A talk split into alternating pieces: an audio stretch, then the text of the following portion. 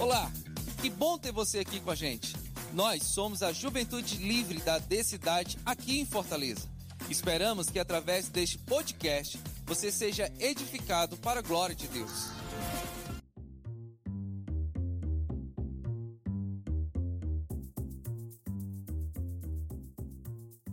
E aí, Juventude Livre? Eis aqui mais outro Papo Livre saindo para vocês na forma do episódio número 16. Este que vos fala é o Willy Rocha e hoje nós vamos falar um pouco sobre quanto custa seguir a Cristo, qual o custo do discipulado. E para isso, trouxemos aqui um querido amigo da nossa congregação. E aí, pessoal, tudo bem? Como bons assembleanos que somos, né? A paz do Senhor. Uh, me chamo Guilherme, me congrego, né, atualmente na Decidade. Uh, e é um prazer demais estar aqui com vocês. É um tema que é a nossa cara, que a gente vai falar aqui hoje. Eu não vou falar, vou deixar para o nosso querido Will falar, mas eu posso adiantar para vocês que é um tema que é a nossa cara de a Decidade e tem que ser a cara de todo cristão. Amém, é verdade, é verdade. E mais a cara de cristão do que esse aqui não, não tem, na verdade, né? Hoje nós vamos falar um pouquinho sobre o custo do discipulado, inspirado no, no livro homônimo, né? Coincidiu aqui é, de, de o Guilherme e eu termos feito essa leitura quase ao mesmo tempo, e um pouquinho de tempo de diferença, e está fresquinho na nossa mente aqui. A gente queria hoje trazer um pouco do que o Senhor falou conosco nessa, nessa leitura e como ele nos edificou, o que ele nos ensinou porque afinal de contas, tudo que a gente lê é para seguir mais perto de Cristo. Né?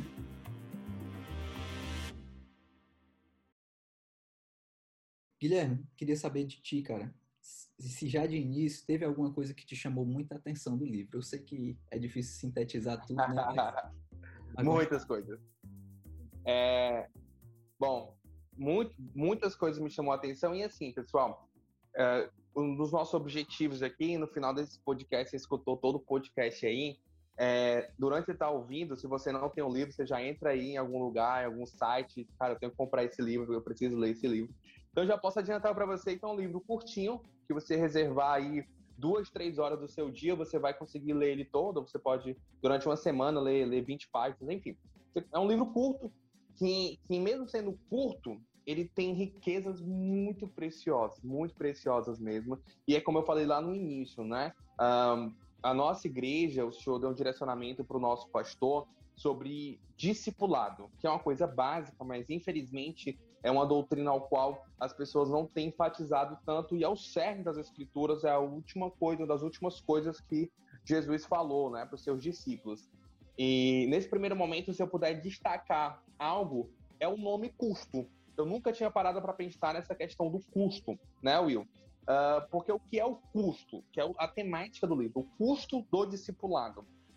Quando você vai tomar uma decisão, independentemente do que seja, da a área que seja, seja ela espiritual, financeira, acadêmica, uh, relacional, enfim, o que seja, é, isso vai te causar perdas e ganhos, né? Ganhos, perdão. Então, é isso, o custo.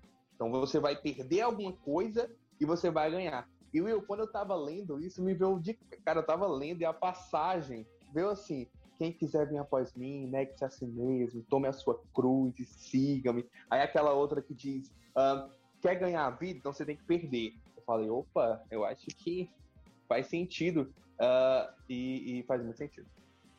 Muito massa. E eu, eu acho interessante porque Jesus ele é, o tempo todo ele enfatiza a questão do discipulado, né? Tanto é que ele está cercado de discípulos o tempo todo e, e de, de, discípulos mais próximos ainda, né? Dos doze. É, e eu me lembro também o que falou muito comigo e é até citado no livro em algum momento é aquela parábola, aquelas parábolas que Jesus ensina sobre o custo, né? Sobre você contar os custos. Se um homem for construir uma casa, ele não constrói antes de se sentar e saber se ele pode construir aquilo, né? É, uhum. se, se um rei vai sair à guerra, primeiro ele conta os soldados e vê se ele consegue enfrentar o rei que vem contra ele. Enfim, uhum. é, Jesus aconselha esse, essa cautela de você arcar com um compromisso. E ele justamente aconselha a você ter cautela, arcar com um compromisso, porque um compromisso ele deve ser honrado, né? Todo compromisso tem um, um ônus, né? Digamos assim. E seguir a Cristo também tem o, o, seu, o seu custo, o seu ônus. Custa tudo, na verdade, né? De fato. Negar a si mesmo, negar suas vontades, negar sua mentalidade, enfim, custa tudo. Uma coisa que, que ficou muito claro para mim quando, assim, eu cheguei na Decidade, gente, em 2019, né? Hoje, hoje esse ano eu tô completando aí quatro anos caminhando nessa casa. É, e assim que eu cheguei na Decidade, por que eu tô falando isso? Todo ano nós temos um tema, né? Por exemplo, esse ano nós temos o tema aí do ID. Quando eu cheguei na casa, adivinha o tema? Adivinha é ótimo, né? Chuta o tema. Uh, que é exatamente sobre o discipulado. Lembro que tinha, não era nem o painel que estava lá lindão, né? Era ainda aqueles vidros e tal. E tava lá uh, aquela logo, né? No púlpito sobre discipulado. E eu nunca fui tão ministrado, tão, tipo assim, eu fui apresentado, Guilherme Prazer, discipulado. E detalhe, poxa, eu nasci lá cristão, eu tenho um, um tempo de fé aí, de caminhada de fé, mas nunca tinha parado para pensar sobre essa temática. Isso, eu, como eu disse alguns minutos atrás, e volto a repetir, é o cerne do evangelho, é ser e fazer discípulos, né? À toa que é um dos lemas aí, né? Um dos propósitos da nossa igreja. Exatamente. E tanto é, é, tão importante que Deus direcionou, eu me lembro também, é que foi, foi mais ou menos no tempo que eu cheguei também, né? Deus direcionou dois anos seguidos a gente continuar com esse tema, ser discípulo. Né? Verdade. No ano e seguinte também, né? Foi 2020, 2019, 2020 a gente ficou com o tema ser discípulo. Vamos, vamos colocar assim esse em, números bonitinhos, né? Talvez no primeiro ano a gente aprendeu a, a ser discípulo e no segundo ano aprendemos a fazer discípulos. Mas na verdade, é até outra coisa que, que me ocorreu também, que é muito forte no livro, é essa, essa definição de que ser discípulo ele está tão associado, tão intimamente ligado com fazer discípulos que acaba sendo a mesma coisa. Porque você não consegue ser discípulo sem fazer discípulos, né? Sem reproduzir. O pastor Jonas, ele coloca essa questão, né? Uh, do primeiro, você seguir, ele traz essa palavra. Se a gente for bem literal no, do livro, ele traz essa palavra do seguir a Jesus. Então, no primeiro momento, você segue a Jesus. No, no segundo momento, você ajuda pessoas a seguir a Jesus. Tanto que, no, já vou adiantar, eu ia falar isso, Will, se você me permitir, é, no final aqui do, do, do, podcast. Porém, já vou adiantar porque já que você falou isso, é, ao longo do livro ele coloca duas citações de dois autores que ajudaram ele a, a construir a obra, né? E o primeiro foi o livro Discipulado, que esse autor vai falar sobre o quê? O seguir a Jesus, ok? Que é o primeiro entendimento sobre o que é ser, o que é o discipulado. Aí ele se utiliza também do livro Discipulado, agora do Mark Dev, de uma série maravilhosa, né, chamada Série de Nove Marcas para uma Igreja Saudável. Não sei se você que você está ouvindo aí a gente conhece. Não conhece, eu super indico. E nesse livro do, do Mark Dev, ele vai falar tanto que o título é Discipulado, como ajudar outras pessoas a seguir a Jesus. Então tem essas duas vertentes aí. Eu, particularmente, até ler o livro do Pastor Madureira, Nunca tinha parado para pensar nisso, amigo Will. Né? E vocês aí estão nos escutando. Em primeiro seguir a Jesus e ajudar outras pessoas a seguir a Jesus. E como você falou, uma coisa não elimina a outra, né? Uh, pelo contrário, elas se complementam. E é interessante porque essa aí acaba sendo uma regra, né? A gente não pode nunca reproduzir alguma coisa se primeiro não, não aplicar na nossa vida, se não primeiro não, não, não fizer parte da gente, né? Assim como um, um médico não opera ninguém sem antes receber todo o entendimento daquilo para depois aplicar na prática, a gente também não pode reproduzir outros discípulos se primeiro a gente não for discípulo. Né? Tanto, é, e é tão forte isso, porque uma frasezinha que me chamou a atenção lá no início do livro, né? É, o discípulo, o discipulado ele começa com admiração por Cristo e se transforma em imitação de Cristo. E assim Uau. como a, a gente começa admirando, as pessoas começam admirando Cristo em nós, para poder depois dar o passo de imitar Cristo, de se tornar seus discípulos. Né? Essa é a sequência. E como é que se admira Cristo se não se vê Cristo? É uma responsabilidade grande, então, a gente viver realmente a, a é, o caráter de Cristo. Né? Viver Sim. realmente como Cristo viveu, imitando Sim. os passos dele, né? já que somos seus discípulos, porque Sim. dessa nossa vida prática como cristão, como discípulo, é, depende toda, todas as vidas que podem ser alcançadas pela nossa vida para ser discipulados também, né? Deixa eu só remeter algo que você falou rapidinho. É, então, como nós vamos admirar Cristo se a gente não vê ele corporalmente, né? Como? O pastor Jonas responde essa pergunta no livro, aí ele vai trazer a questão dos apóstolos, né? Que a gente se baseia, nós se baseamos na doutrina dos apóstolos. Tanto que se você entrar, uh, tá ouvindo aqui a gente agora, você pode abrir uma aba e entrar no site da cidade, você vai ler, ver lá as confissões de fé da igreja, nós vemos ali que nós nos baseamos na doutrina dos apóstolos, né? E não existe mais apóstolo nos dias de hoje, que nem teve os 12, mas eu não vou entrar nesse método. Isso aí fica para outro podcast. uh, mas essa questão da gente ter pessoas para nos para nós espelharmos. E eu encerro a minha fala, em 2019 teve um congresso de missões, eu cheguei no finalzinho, teve um workshop que o nosso pastor deu, né? Uh, e eu, cheguei, eu lembro muito bem disso, Will. Eu cheguei na igreja, estava poucos meses, eu sentei lá atrás, e o pastor Yukias falou assim, eu peguei o finalzinho da fala dele, ele falou assim, olha, ele estava se baseando naquela passagem que Paulo fala, né? Olha, imitem a mim, porque eu imito a Cristo. Acho que ele falou isso para a igreja de Corinto, né? equivocado, me perdoe. Aí o pastor Yukias falou assim, olha, olhem para mim, imitem a mim, porque eu imito a Cristo. Galera, de verdade, cara, para glória de Deus, nós temos alguém para espelhar. Nós temos alguém para cumprir essa palavra aqui, ó. Essa frase: discipulado começa com admiração por Cristo se transforma em imitação de Cristo. Nós temos alguém para imitar. No pastor Ilquias, para glória de Deus, eu vejo alguém para que eu possa imitar. Alguém realmente, cara, esse cara realmente parece com Jesus. Glória a Deus, glória a Deus. E, e realmente é verdade mesmo. Nosso pastor é, é, é um exemplo. É, tirando um momentinho aqui para poder é, dar honra a quem, a quem tem honra, né? mas eu fico, fico muito constrangido no bom sentido de ser parecido com Cristo quando eu, quando eu vejo a vida prática do nosso pastor. Isso é maravilhoso, né? A gente poder falar é, do anjo da nossa igreja é, com admiração e com, é, com cuidado, né? Assim, com, com, carinho. É isso que tu tocou, esse ponto de, de, de a gente ter alguém para admirar, cara, isso é sensacional. E, e lembrar da, da, doutrina dos apóstolos, né? É, porque por que, que eles tinham autoridade de. Por que, que os apóstolos tinham autoridade? Por que, que homens de Deus como pastor Euquias têm autoridade para nos ensinar e para ser espelho para a gente, né? Porque eles se submetem à autoridade de Cristo.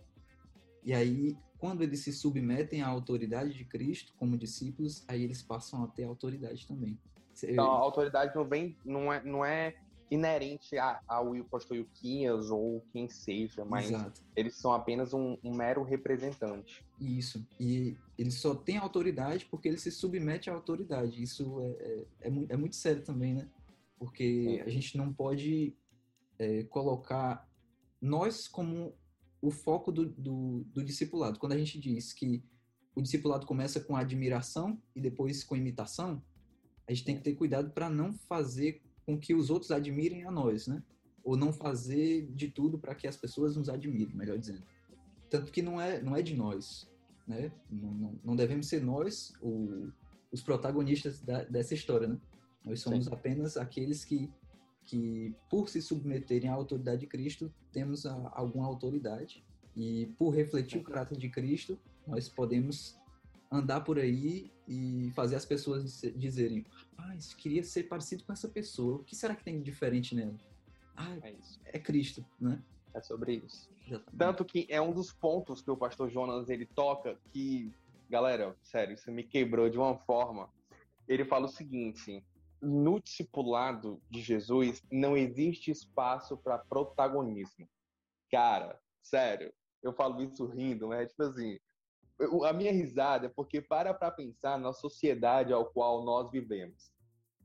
Uma das coisas que mais define a sociedade pós-moderna, o que é? Narcisismo. É o eu, é o ego, né?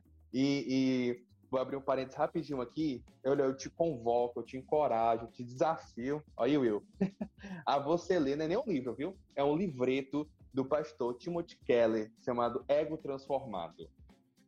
Olha, por favor, leia esse livreto antes de terminar 2022. É um livreto, gente, ou seja, ele é menorzinho. Falei que o, o custo de discipulado é menor, pronto, o ego transformado é menor ainda. E rapaz. É uma olha, no orgulho. vai ser assim um, um, Se o ego, se a gente pensar o ego como um balão, ele vai ser algo que vai furar o seu balão. E, e é isso, a gente nós somos convocados para isso. No discipulado com Jesus, nós não temos espaço para isso, não temos espaço mesmo. E é tão assim que eu quero trazer algo bem atual para fechar essa, esse momento. Uh, algumas irmãs, eu não vou citar nomes aqui por questão ética, mas algumas irmãs do meio do Ministério de Louvor, conhecidas no Brasil inter, internacionalmente, elas falaram que, olha, mudou tudo. Essa cultura gospel, né? Essa cultura gospel tá aí e as pessoas estão invertendo. É necessário que eu cresça e ele diminua, né? Essa é a lógica hoje. Tipo assim, cara, antropocentrismo truando, né? O entendimento aí um pouquinho ali do iluminismo. É necessário que o homem esteja no, no centro. E, sabe, Jesus, ele. Eu, eu, eu, amo esse Jesus, eu amo o evangelho, porque, Will, principalmente também porque vem para quebrar com muita coisa que o mundo diz. Nós somos realmente um underground, né? E na contramão. Uh, não tem, não tem espaço. Não tem. É ele. É ele, é ele, é sobre ele. É ele. Então, se você quer ser protagonista, brother, vai pro hinduísmo, vai pra essa galera aí, porque no cristianismo não tem espaço, não. É Jesus, Jesus, Jesus, Jesus. Reforçando sobre o ego transformado do, do Keller, né? É, um, é uma pancada no orgulho e, e, é uma pancada rápida, né? Porque são 50 páginas, se eu não estou enganado, é curtinho, você lê rápido. E, uhum. assim, é, é muito bom para meditação mesmo, pessoal. Ele casa muito bem com porque, assim, quando Cristo chama a gente para ser discípulos, ele, ele exige da gente que, que abandone tudo. E, na minha opinião, abandonar a si mesmo e, a, e as suas vontades, e, enfim, acaba sendo a, o desafio maior. Quando Paulo, quando Paulo escreve 1 Coríntios, lá no iníciozinho, que ele diz: A mensagem da cruz é loucura para aqueles que perecem, mas para nós é, é o poder de Deus, né? Isso fala muito comigo, porque muito do que, do que Deus nos conta, né, muito do que Deus nos revela, não faz sentido pela lógica humana. E justamente isso de negar a sua própria vontade, de não seguir o seu sonho, de, sei lá, renunciar ao seu direito ou renunciar ao seu conforto, ou seja lá o que for para o seu benefício, por alguma outra causa que vai lhe causar ônus, isso não faz sentido nenhum. Mas, graças a Deus pelo Espírito Santo que, que trabalha na nossa vida e, e de alguma forma aquilo dentro de nós diz, faz sentido. Outra coisa que me chamou muita atenção no, é, na estrutura do livro, e um ponto muito importante, é que ele conseguiu sintetizar é, três coisas que são fundamentais e que, que sempre acontecem, né? Que, que são exigidas quando a gente segue a Cristo no discipulado, né? Quando a gente caminha com uhum. Cristo. Ele diz que o discipulado com Cristo exige um certo tipo de amor, um certo tipo de sofrimento e um certo Exato. tipo de, de, desprendimento, né? E eu achei isso sensacional. Tu, tu tem algum comentário sobre, sobre essa parte também? Se você estivesse perguntando se o pastor Jonas, para escrever esse livro, ele se baseia em alguma passagem específica, sim, ele se baseia e está lá em Lucas, capítulo 14, a partir do verso 25. E eu vou ler aqui rapidinho, porque é, é a resposta para essa pergunta. Tá bom, amigo Will? Olha só, verso 26 de Lucas 14, tá? Se alguém vier a mim e não aborrecer seu pai, mãe, mulher, e filhos, e irmãos e irmãs, e ainda também a sua própria vida, não pode ser meu discípulo. E qualquer, verso 27, e qualquer que não levar a sua cruz e não vier após mim, não pode ser meu discípulo. É interessante que o pastor Jonas, ele traz uma visão, e assim, gente, eu vou até, né, antecipar aqui, uh, e respondendo uma coisa que tu falou lá no início, que eu lembrei agora. Olha como é que é as coisas, né? bem, bem, é podcast. É, assim, para quem não sabe, o pastor Jonas, ele é pastor, pastor Jonas é pastor, e também ele é professor de filosofia. Olha aí, você que está na universidade, que está pensando, como é que eu posso conciliar minha fé Pois é, ele tem doutorado em filosofia, tá bom? Uh, pela PUC de São Paulo e tem mestrado em teologia pela Mackenzie também de São Paulo. Então, é, é uma pessoa. Por que, que eu estou falando isso? Quando você lê o livro, eu acho que você vai lembrar dessas minhas palavras. Ele consegue uh, uh, transitar. Não sei se o Will conseguiu perceber isso, mas ele consegue transitar assim de uma forma muito tranquila, de boa, entendeu? Entre questões da filosofia trazendo para a teologia e faz muito sentido. Muito sentido. Ele traz uma teoria de Pascal, ele fala sobre a teoria nihilista. Eu não sabia o que é isso. Que é isso aí? Né? E o cara consegue fazer uma ponte muito de boa. Entendeu? Uh, por que, que eu estou falando isso?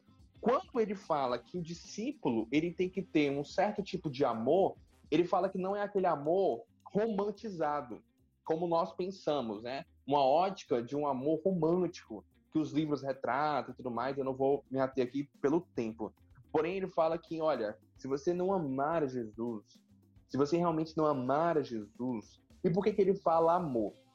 Entenda. É por isso que quando a gente lê a Bíblia, né, todo texto tem um contexto. E você não entende o texto fora do contexto que o texto foi escrito. Ai, meu Deus, não vou confundir tua cabeça, tá? Mas por quê? Quem Jesus está se referindo aqui nessa passagem de Lucas 14? Ó, se você voltar no verso 25, ora, ia com ele uma grande multidão. Então Jesus está falando com a multidão. E outra coisa que o pastor Jonas explora, né? A diferença de multidão para discípulo. Se o Will quiser, a gente toca nesse assunto depois. É... Mas me atendo à resposta da pergunta que ele me trouxe. E a multidão ama a família, ama o pai, a mãe, ama o filho, a filha, e ele falou: Ó, quer me seguir? Quer sair de multidão para ser discípulo? Quer, quer colocar a cara a tapa? Então, você tem que amar mais do que a sua esposa. Você tem que me amar mais do que a sua namorada, você que está nos ouvindo aí, o seu namorado, o seu noivo. Entendeu? Então tem que ser um amor. Ah, Jesus está mandando eu odiar meu pai, Guilherme. Não, cara. Jesus não está mandando odiar seu pai. Ele está falando o seguinte: olha, você pode amar seu pai, você deve amar seu pai. Porém, acima disso, você tem que me amar. Porque se você não me amar, acima de tudo, cara, meu discípulo não dá. Isso me lembra também outra coisa, é, até um outro livro do Keller também, Deuses Falsos, e o próprio C.S. Lewis no, nos Quatro Amores, ele fala, né, sobre é, um amor, ou, em outras palavras, uma outra, uma coisa que seja boa, enfim, se ela é amada mais do que a Deus, se ela é estimada mais do que a Deus, ela se converte de uma coisa boa, de um amor, para um, um ídolo. E o Lewis ainda é mais radical, ele diz, se converte de um amor para um demônio. Porque você começa, você substitui a cadeira, o trono de Deus e coloca esse seu ídolo no lugar. E geralmente as coisas que se tornam ídolos para nós, né, elas são coisas boas, coisas que nós devemos inclusive fazer. Você colocou muito bem de que não, Deus jamais pede para você odiar o seu pai, de jeito nenhum. Inclusive ele faz o contrário, né? Ele diz que você precisa honrar o seu pai, a sua mãe, enfim, prestar-lhes respeito. Agora, você não pode colocar eles acima de Deus e nem a autoridade deles acima da autoridade de Deus, né? Muito bom, muito bom. E você trouxe fora a questão do amor, um certo tipo de sofrimento e um certo tipo de desapego. Se você for ver no texto de Lucas 14, é, no final, ele vai falar assim, ó, não pode ser meu discípulo. Não pode ser meu discípulo. É uma coisa que o pastor Jonas enfatiza. Então, uh, não dá para ser discípulo de Jesus, não dá para ser. É interessante uma fala que ele não coloca nem discípulo muitas vezes, mas como seguidor. Não tem como você dialoga bem, né? Discípulo, seguir, seguir, discípulo. Não tem como você seguir sem você ter um amor acima de tudo a Jesus, se você não tem um certo tipo de sofrimento, a questão de pega a sua cruz, né? Cruz, símbolo de dor, símbolo de sofrimento e um certo tipo de. de vale, já a última palavra. Desapego. Porque é isso que Jesus nos pede, para abandonar tudo. Agora, para para pensar, vamos para termos práticos aqui. Imagine você, tá, poxa, passou aí quatro, cinco anos estudando para psicologia, para se tornar psicólogo, e o Senhor muda os planos e fala: Olha, eu estou te direcionando agora lá para uma tribo no meio da Amazônia e, olha, você vai para lá anunciar o meu evangelho. E aí? Aí você erga a mão para cantar, abro mão dos meus sonhos, abro mão da minha vida por ti? Porque, cara, para ser discípulo de Jesus, tem que fazer isso. não, não, não para de ouvir o podcast agora, não, viu? Você tá na Bíblia. A gente não tá inventando isso, não. É bíblico, é bíblico. Sempre me vem muita mente sobre a questão do, do sofrimento, uma, uma lógica bem simples, né? Assim, aquilo que, que muito custa, muito vale a pena, né? Então, a gente fazer a vontade de Deus, se a gente consegue consegue conceber por um segundo sequer que Deus é realmente soberano, que ele fez todas as coisas, que tudo que ele falou é verdade, é, que ele é dono de todas as coisas, se ele dá um, uma ordem, não é um conselho, né? não é uma sugestão, é uma ordem, né? E ele, como sendo, além de soberano, sendo pai amoroso que é, ele não vai aconselhar, não vai ordenar uma coisa que seja ruim. A vontade dele é boa, perfeita e agradável, né? E mesmo o sofrimento, ele produz o caráter aprovado no final das contas, né? E o caráter aprovado é um caráter segundo a, a estatura de varão perfeito, né? conforme Jesus, que é a nossa a nossa é, a, a, nossa meta, vamos colocar assim, né? De fato, missão. E muitas pessoas, Will, têm, têm lembrado, orado e se relacionado, e querendo se relacionar com o Jesus só o Salvador. Mas ele não é só o Jesus Salvador, ele é Salvador, mas ele também é Senhor. Então a gente foca muito no Salvador. Cara, mas ele é Senhor. Pergunta para um romano, na época de Jesus, da forma que ele se referia a César, é o Kyrios. Olha aí, temos o grego aqui. O Kyrios, né? O Senhor. Cara, mas o Kyrios é o Senhor com S minúsculo. O nosso Jesus é Senhor com S maiúsculo. Ele é Senhor. E não tem outra alternativa senão obedecer. Uou, é isso aí. É isso aí mesmo. É, ainda, ainda sobre o sofrimento, uma coisa que me chamou muita atenção, assim, é, parece uma coisa muito óbvia, mas Pode ser que seja mesmo, né? Foi mais, mas me chamou a atenção. Quando Jesus diz para os discípulos: Tome cada um a sua cruz, siga após mim. Enfim, quando ele fala sobre cruz, o que é que o pessoal entendia? Porque para a gente que olha da frente da história para trás, a gente sabe que tomar a cruz é, tem todo aquele simbolismo de se sacrificar, né, de entregar-se por, por, é, por amor a Deus, como Cristo fez, enfim. Mas tomar a cruz, na verdade, é um convite à humilhação. É um convite à humilhação pública, a, a você confessar alguma coisa e não negar aquilo a ponto de ser condenado no final e humilhado perante todos, né? A própria palavra diz que, que maldito é todo aquele que é pendurado no madeiro, né? Por isso que diz que Cristo foi feito maldição por nós. Mas quando a gente é, olha para o que Cristo falava, e pensa assim, o que, que o pessoal visualizava quando Cristo falava carregue a sua cruz? Pessoal, por isso que o pessoal se assustava, né? Uma pregação louca, né? Dizendo assim, por que, que esse cara tá mandando a gente ser crucificado, ser humilhado? Eu, eu sou um, um, um, bom homem. Eu sou uma boa pessoa. Por que, eu vou ser crucificado? Por que, que eu vou me submeter a isso? Porque, na verdade, é, tomar a sua cruz diariamente é esse exercício de humilhar-se, né? De estar disposto a, a, a negar a sua vontade, a considerar os outros superiores a si é, e, e ter o mesmo sentimento que houve em Cristo Jesus, como diz Filipenses, né? Já que Cristo se humilhou, a gente também deve, né? Como discípulo. E isso é uma forma de sofrimento, até puxando o que tu estava falando do, do ego, né? É, e do orgulho, enfim. Você está disposto a humilhar-se todos os dias é um exercício para aniquilar o, orgulho, né? Que é um, um inimigo muito forte pra, na nossa vida e no discipulado, né? na caminhada com Cristo. Muito bom. Uma outra coisa que, que tu falaste, olha, agora ficou bonito. Outra coisa que tu, outra coisa que tu falaste sobre, sobre, sobre o discipulado em si, que me chamou muita atenção também no livro, foi essa, diver, essa diferença entre, entre o rosto do discípulo e o rosto da multidão. Sim. Né? Sim. Achei massa. Fala, fala um pouquinho mais aí pra gente o que foi que Deus falou contigo sobre isso. Cara, demais isso. A multidão, ela não tem compromisso. A multidão, ela não faz ela não para para refletir. É muito interessante quando Jesus ele dá esses ensinamentos. Na sequência, se você continuar lendo o texto, né, ele traz as parábolas que você comentou. Então a multidão, ela não para, opa, seguia Jesus. E esse Jesus, ele é tão maravilhoso porque com ele não tem, não tem surpresa. Surpresa no sentido de, ah, o senhor não me falou isso lá no início da caminhada. não sabia que ia ter sofrimento. Não, meu filho, tá aqui, ó, tô te colocando o plano inteiro, é isso aqui, quer, né? A gente vai lá para o Evangelho de João. O discurso de Jesus ficou muito pesado e alguns que andavam com ele já não o encontravam. Ele olhou para os doze e falou assim: Ah, eu vou aliviar, né? Ficou muito pesado. Quer ir embora também, não, filho? Tá ali a porta, ó. Vai embora. eu não dependo de vocês, não. Sem vocês, eu continuo sendo Jesus, Rei da Glória, o pão, eu sou. Agora, brother, vocês sem mim, o negócio tá feio, viu? O negócio tá feio.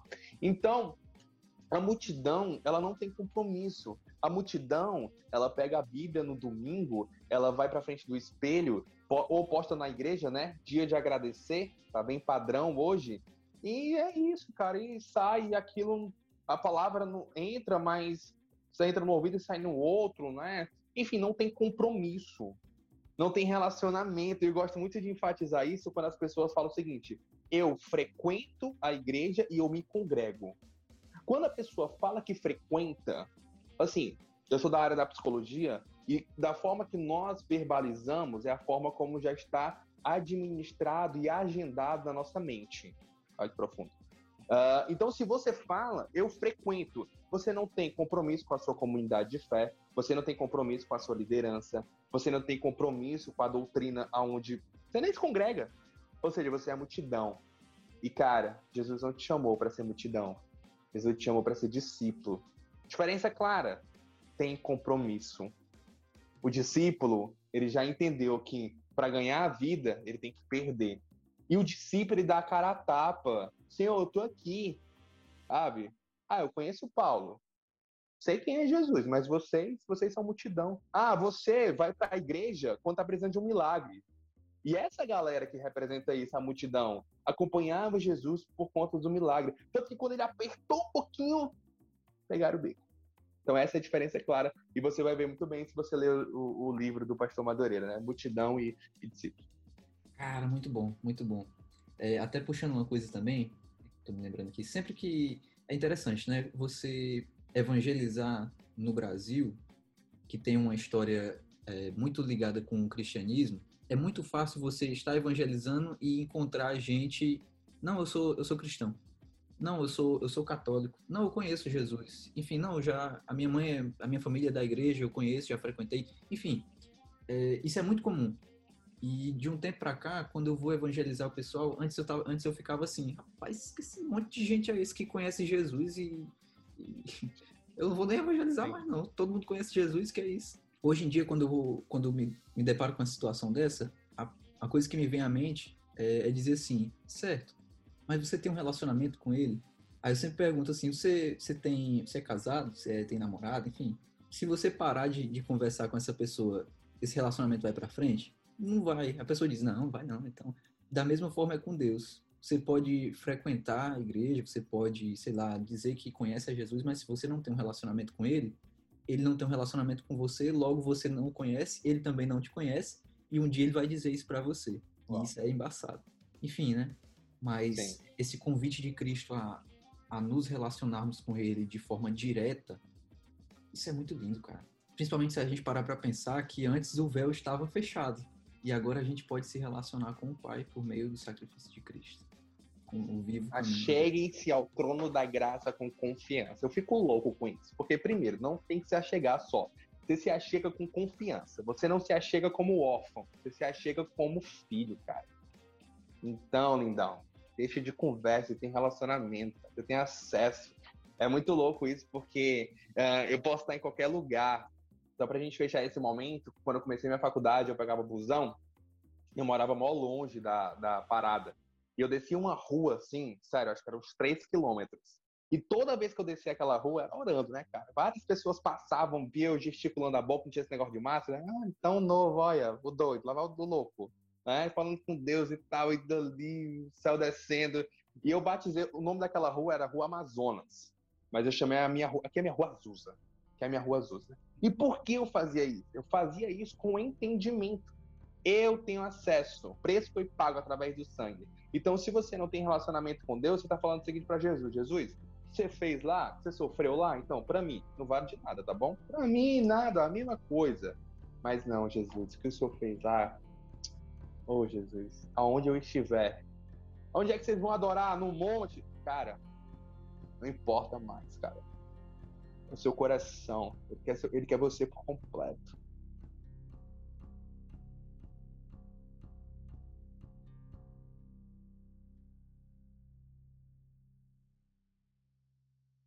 Posso, posso trazer algo aqui rapidão que também me chamou muita atenção no, no livro? Muito mesmo. Vontade. Bom, o discipulado, a gente falou que não tem protagonismo, né? também custa a imagem e estima própria do discípulo. Olha, eu vou trazer uh, uh, algo, algo meu, né? Da minha vida mesmo. É... Até isso, né? A minha vida. Não é minha, não, cara. Você gosta de falar isso também, né? Minha vida. Que sua, cara? Você não morreu, não? Primeiro ponto discipulado é morrer para si mesmo. É morte, é cruz, sofrimento, como a gente falou aqui. A vida é dele, tudo é dele. Então, a vida que eu administro, né? Então, uh, gente, muitas vezes eu não anuncio. Isso acontece, ia acontecendo hoje. Eu estava na academia, aí um menino que uma vez eu tinha trocado ideia com ele, porque eu vi ele lendo o Cartas do Diabo a Seu Aprendiz. Aí, meu filho, o cara lendo C.S. Lewis é, é uma deixa, não, né? É um grito. Me evangeliza. Vamos lá, precisa ouvir do plano da salvação. A gente começou a trocar ideia e tal, beleza. Eu tava terminando meu exercício, aí o cara, ei, eu terminei o livro. Eu falei, é o carta de. Ah, a gente começou a conversar, tá, tá, tá, tá. E algo dentro de mim, cara, ora pra esse cara, ora pra esse cara, ora por esse cara. Aí eu comecei falando do amor de Jesus e tal. Indiquei outros livros para ele, né? Indiquei o Cristianismo Puro e Simples. Falei do Jeová Nissi, fazendo a, o link aí com a questão de Satanás, né? Porque o, o tem a famosa peça Jardim do Inimigo, que o Kaique, que fundou o Jeová Nissi, protagoniza o, o, o diabo na peça. Enfim, você que tá ouvindo a gente, que nunca ouviu, ou assistiu, por favor, assista essa peça, vai mudar a sua vida. É, é porque a gente é que tem que indicar, né? Aproveitar a oportunidade que a gente indica para edificar a vida dos irmãozinhos. Então eu falei, eu falei para esse cara, posso orar por você?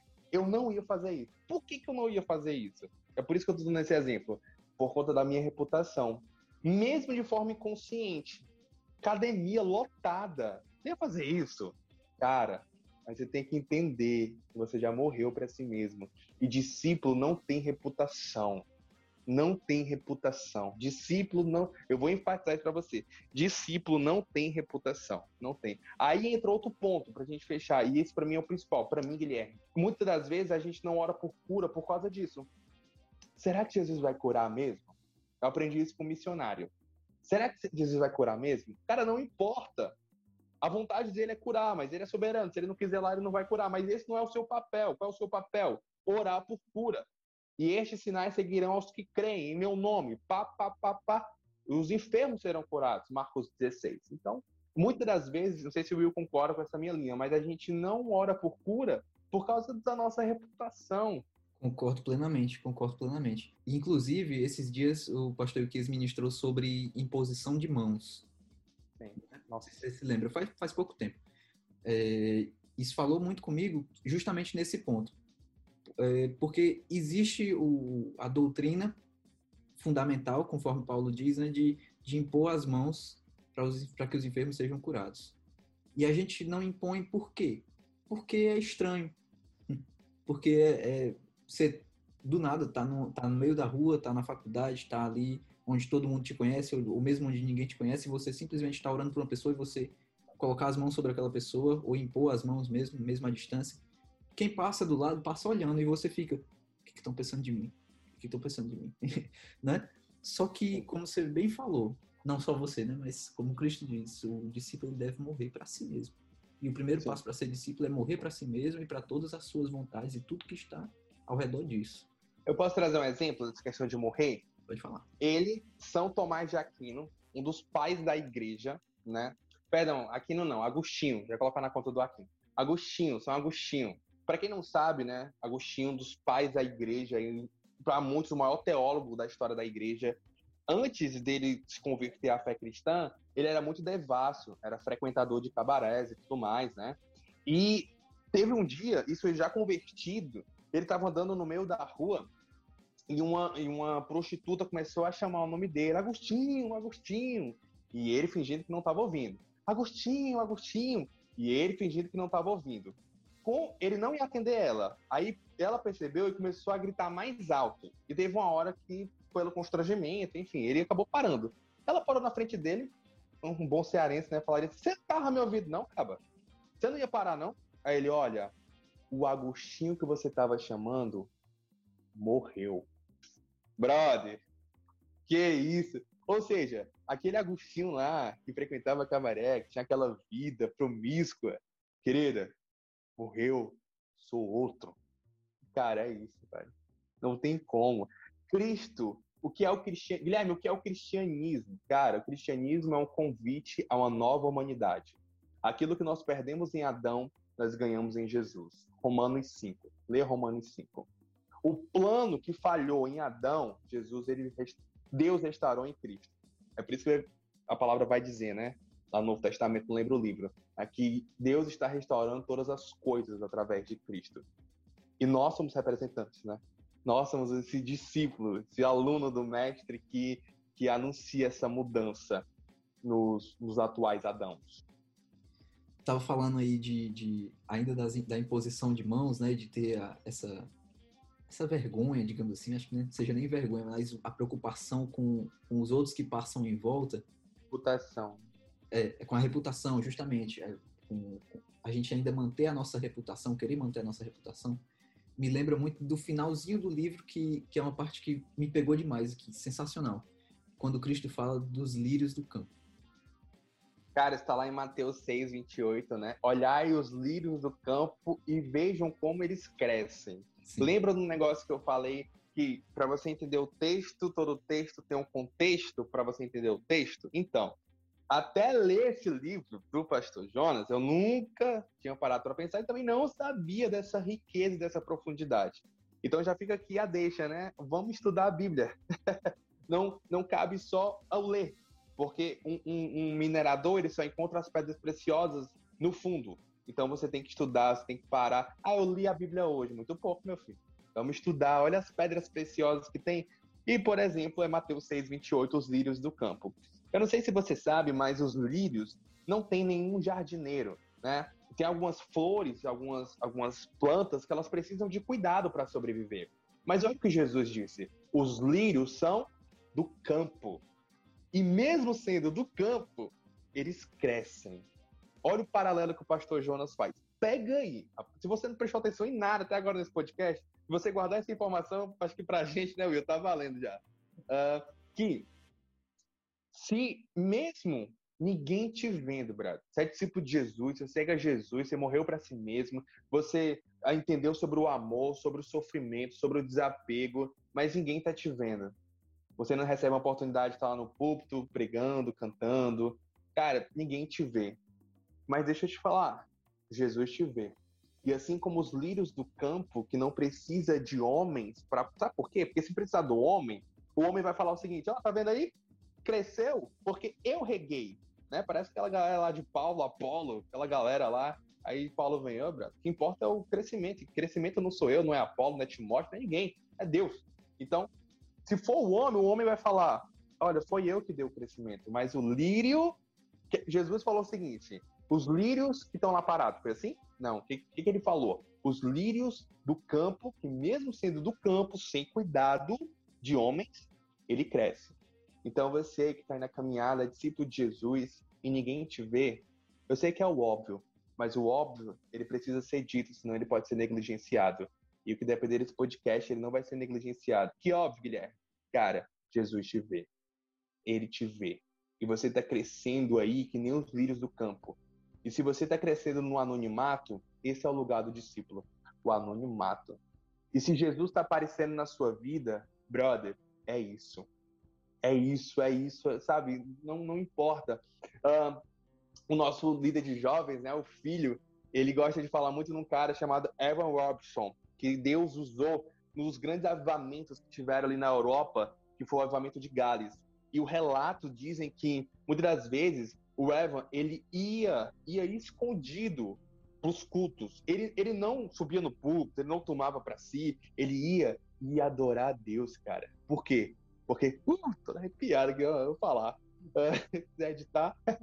o, o cara entendeu que ele é lírio do campo, que é necessário. É muito, ficou essa passagem muito conhecida por causa de uma canção, né? Que ele cresça ou diminua, mas o texto bíblico é: é necessário. Ele, ele, ele cresça, ele cresça, ele, ele. Ó a profundidade das riquezas, da sabedoria e do conhecimento de Deus, quão insondáveis são os seus juízos, quão impenetráveis os seus caminhos. Quem foi que conheceu a mente do Senhor? Ou, porventura, quem foi o seu conselheiro? Portanto, palavra de conclusão. Paulo, ele, ele constrói uma base argumentativa e chega à seguinte conclusão, que eu e você temos que chegar. Porque dele, por meio dele E, brother, só ele é digno de toda adoração, louvor e honra. E só a ele. Então seja um lírio do campo, cara. Cresça. Cresça no anonimato.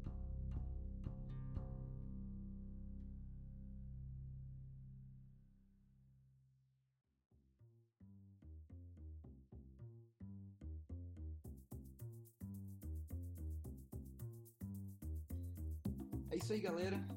Esse foi mais um episódio do Papo Livre. Eu espero que vocês tenham sido edificados como a gente foi aqui e muita conversa no off-topic também atrás das cortinas que se fosse possível a gente colocaria aqui para vocês por conta da duração, mas já mostra o quanto essa, essa conversa edificou a gente, né? Nós que estamos gravando aqui, tem roteiro e tudo, mas esperamos que vocês tenham ouvido da parte do Senhor alguma coisa e coloquem em prática também, né?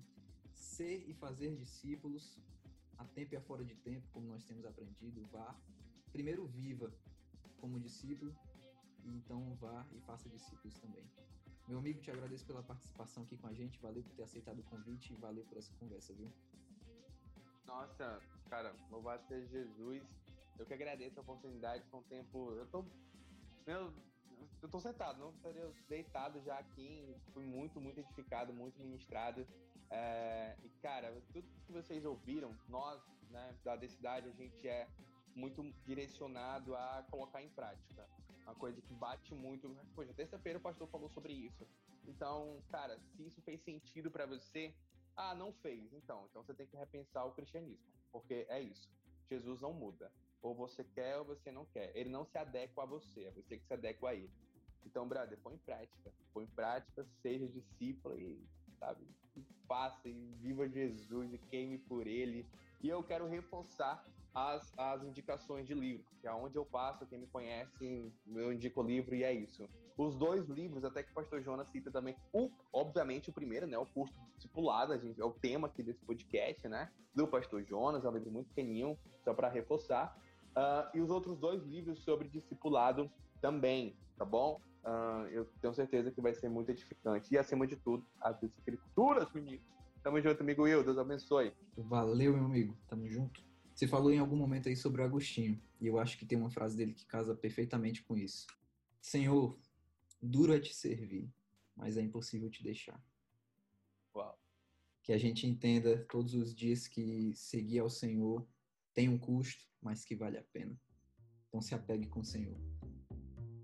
Se esse podcast te edificou, compartilhe aí nas suas redes, compartilhe com seus amigos, no WhatsApp, no Instagram, enfim, e vai pregar o Evangelho. É isso. É, nós nos vemos no próximo episódio e ficamos por aqui até que o Senhor venha. Maranata.